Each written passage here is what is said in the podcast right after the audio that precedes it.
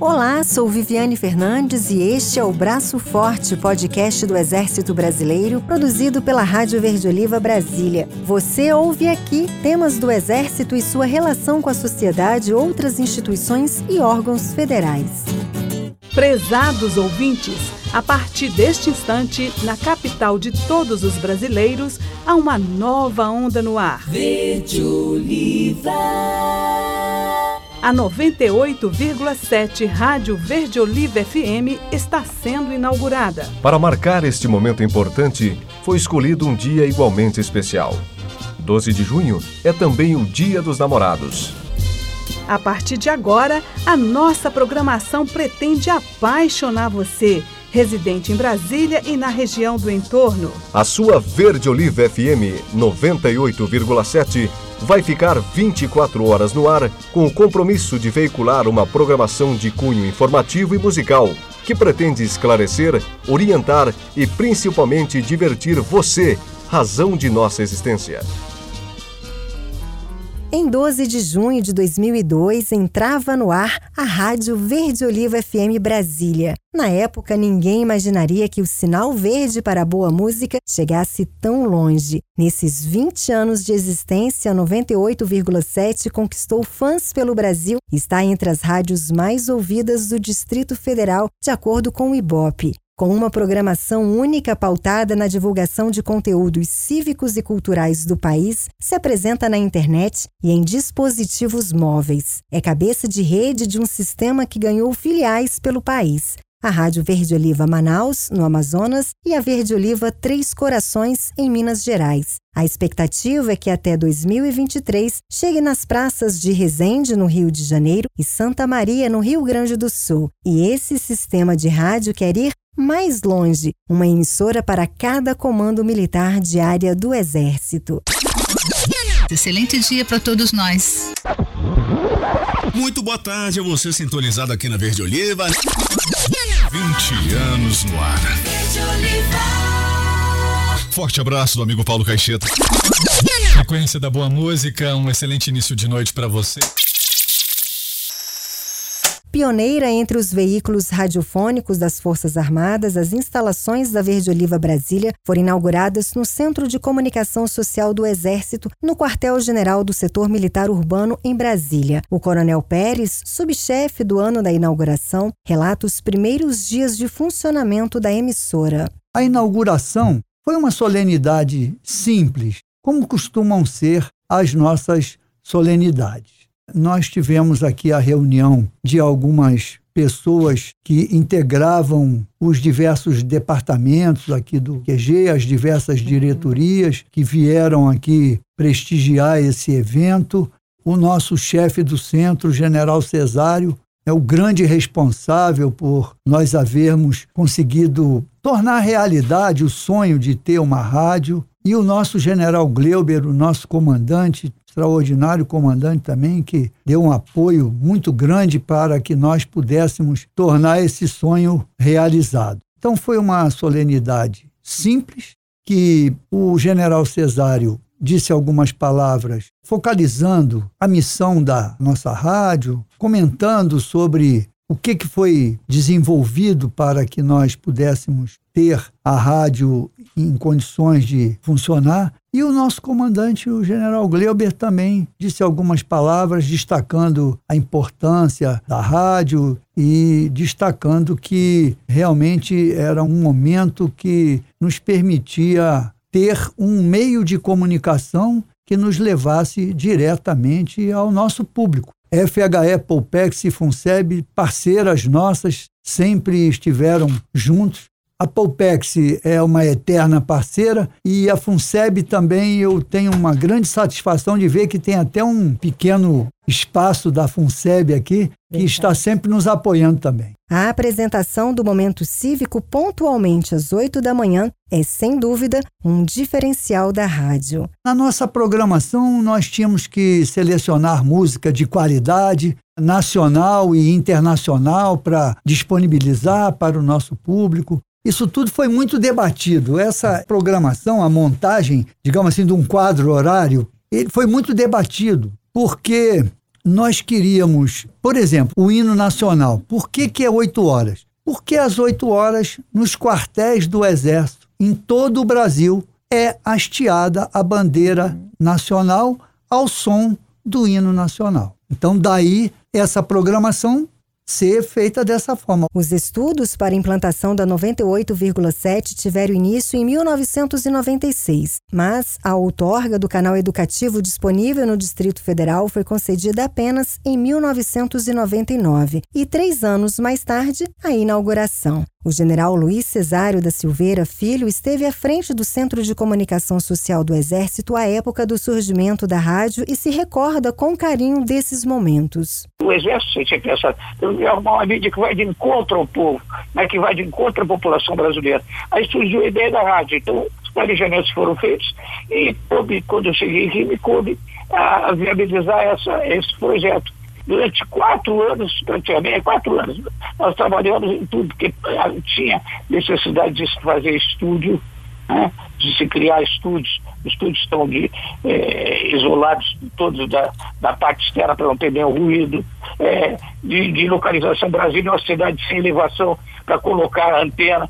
Bom, as rádios da época, o, o espaço para, para as antenas de rádio ou para a circulação do, do, do, da onda radiofônica estava fechado em Brasília, porque as rádios não eram digitais.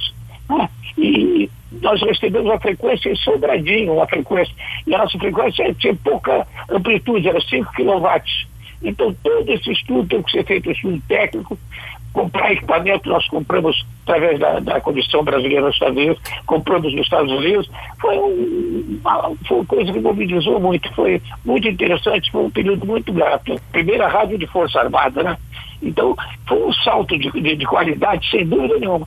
É uma rádio que, que fala das coisas militares, que toca uma música de excelente qualidade, que dá notícia, enfim, uma rádio cultural, mas uma rádio completa. O sinal verde para a boa música está tão famoso que até virou tema de livro. O autor, o Coronel Itamar, é um apaixonado pela 98,7 e acompanhou todo o processo de criação da emissora. Eu resolvi escrever a história da implantação da Rádio Veja Livre FM porque achei que era uma boa história para contar principalmente pelo fato de que foi um passo importantíssimo para a comunicação social do Exército e o conhecimento dessa história era muito necessário, é muito necessário para as pessoas que mantêm a Rádio Verde Oliva no ar. E saber como ela começou, quais foram as dificuldades iniciais, o que, que se projetou para frente, e assim essas pessoas podem, de uma maneira mais clara, conhecendo as decisões da época, desenvolver as estratégias que possam visar a evolução do sistema. Detalhadamente, essa história está num livro que eu escrevi, chamado Rádio Verde Oliva no Ar,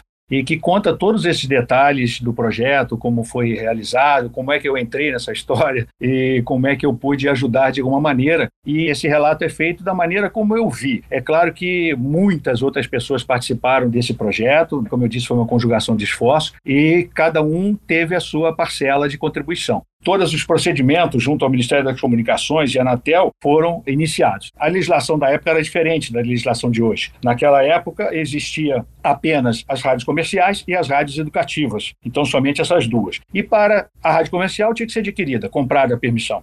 E a rádio educativa era concedida pelo outorgada pelo governo, mas necessitava de uma fundação ou alguma entidade que assumisse esse encargo. Como o exército não tinha uma fundação para encarar esse projeto, foi levado ao general Manuel Gleuber e ele teve a ideia de ampliar essa sugestão da fundação para uma fundação cultural. E aí foi iniciado o trabalho para a criação da Fundação Cultural Exército Brasileiro, que acabou facilitando ou viabilizando a outorga da Rádio Verde Oliva como rádio educativa. Foi também um processo bastante longo, até que conseguimos um canal que é este que existe hoje, 98,7 na frequência dele, quilowatts, com 5 quilowatts de potência. Então, inclusive, era uma potência pequena, é, para a época, já era uma potência pequena isso traria alguma dificuldade. Porém, segundo os estudos que foram feitos pelo engenheiro Augusto César, a localização da antena seria fundamental para que pudesse aproveitar o máximo da topografia de Brasília e com a pequena potência que tínhamos disponíveis neste único canal que foi conseguido por um estudo de viabilidade técnica. Esse estudo foi apresentado ao Ministério das Comunicações, a Anatel, até que em 2001 foi concedido esse canal e o processo de outorga começou. Então,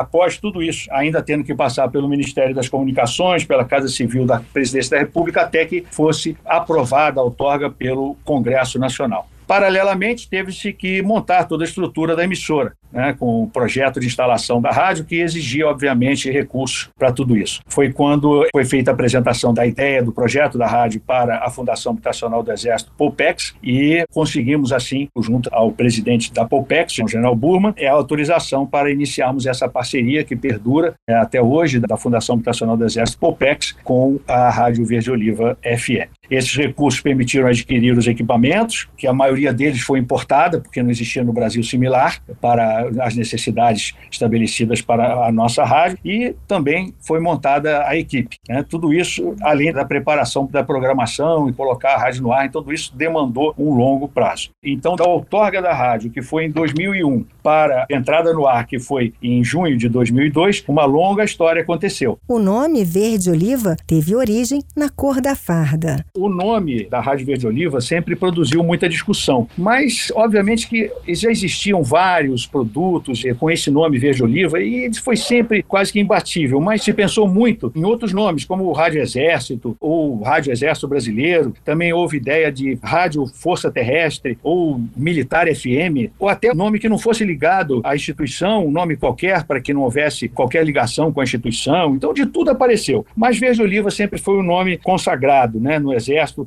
que identifica a instituição, até pela cor tradicional dos seus uniformes, né, verde-oliva. E o general Cesário sempre abraçou esse nome de verde-oliva como chefe do centro e colocou até alguns slogans logo de cara, como Verde Oliva, a voz do exército no ar. Então ele botava sempre uma frase de efeito, o outro, como ele colocou também, Verde Oliva, a rádio que transmite em verde e amarelo, e o verde é oliva. Então foi um nome que surgiu com muita força, né, porque já acompanhava outros produtos, já existia a revista Verde Oliva, que poderia até se fazer uma conjugação de mídias ali com a revista Verde Oliva. Existia várias opções de produtos já com o nome Verde Oliva, era uma marca já muito conhecida. A vídeo revista também, ela sempre vinha com o nome Verde Oliva na época. Então, o Verde Oliva sempre foi a marca que identificou perante a sociedade civil o Exército Brasileiro. Então, esse nome sempre foi imbatível, apesar de várias outras sugestões que apareceram na época. Hoje, a 98,7 FM está consagrada como uma das rádios de maior sucesso no Distrito Federal. Pelos dados do Ibope, está no ranking das 10 mais ouvidas, como explica o assessor do Sistema Verde Oliva de Rádio, Coronel Manuel. Nos últimos anos, a Verde Oliva vem mantendo a sua posição no ranking das 10 mais ouvidas do Distrito Federal, fruto né, de um aperfeiçoamento contínuo em sua grade jornalística e na programação musical, que procura atender a diversas gerações do segmento adulto contemporâneo, ficando entre as cinco mais ouvidas neste perfil. Nós somos ouvidos por mais de 6 mil pessoas por minuto isso é fruto de um aperfeiçoamento contínuo, tanto da nossa equipe quanto dos nossos equipamentos. A Verde Oliva Brasília foi a primeira do sistema de rádios que prevê ao todo nove emissoras. Atualmente, o sistema Verde Oliva de rádio possui três emissoras: Brasília, no Distrito Federal, Manaus, no estado do Amazonas, e Três Corações, Minas Gerais.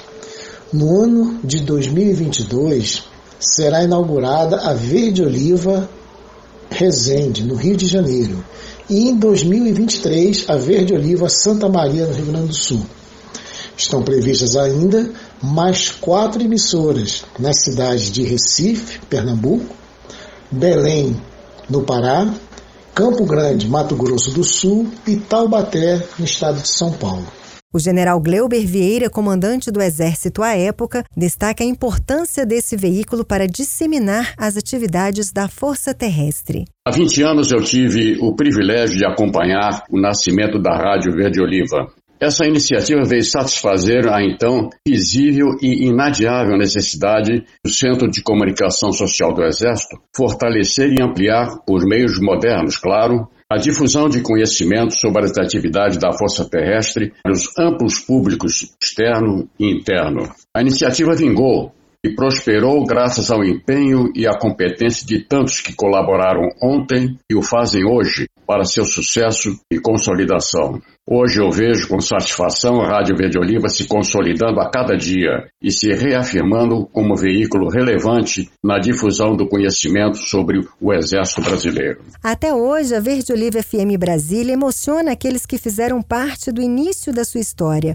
O Coronel Pérez não escondeu a emoção de voltar à rádio 20 anos depois. Eu não imaginava que o progresso fosse ser tão grande quanto é hoje. E você sabe uma outra coisa que me emocionou também foi poder encontrar aqui pessoas com quem eu trabalhei naquela época. Eu saí daqui, passei 20 anos fora, continuei trabalhando, porque eu sou professor na Academia Militar das Agulhas Negras, ainda estou trabalhando lá e o tempo passou, mas eu não esqueci desse trabalho aqui e de todo o trabalho também que foi feito aqui no centro em conjunto àquela época, porque o centro ele evoluiu bastante. Evoluiu fisicamente, evoluiu na sua organização, nas mídias que ele passou a realizar, e hoje o centro é uma pujança. É um exemplo para todos nós da Força de como é que se deve fazer a comunicação social. Vida longa, Verde Oliva? Vida longa, vida muito longa, vida eterna a Verde Oliva. Ela vai ser perene, eu tenho certeza disso. Conheça mais sobre o Exército Brasileiro, ouça, siga e compartilhe o Confira também no eb.mil.br.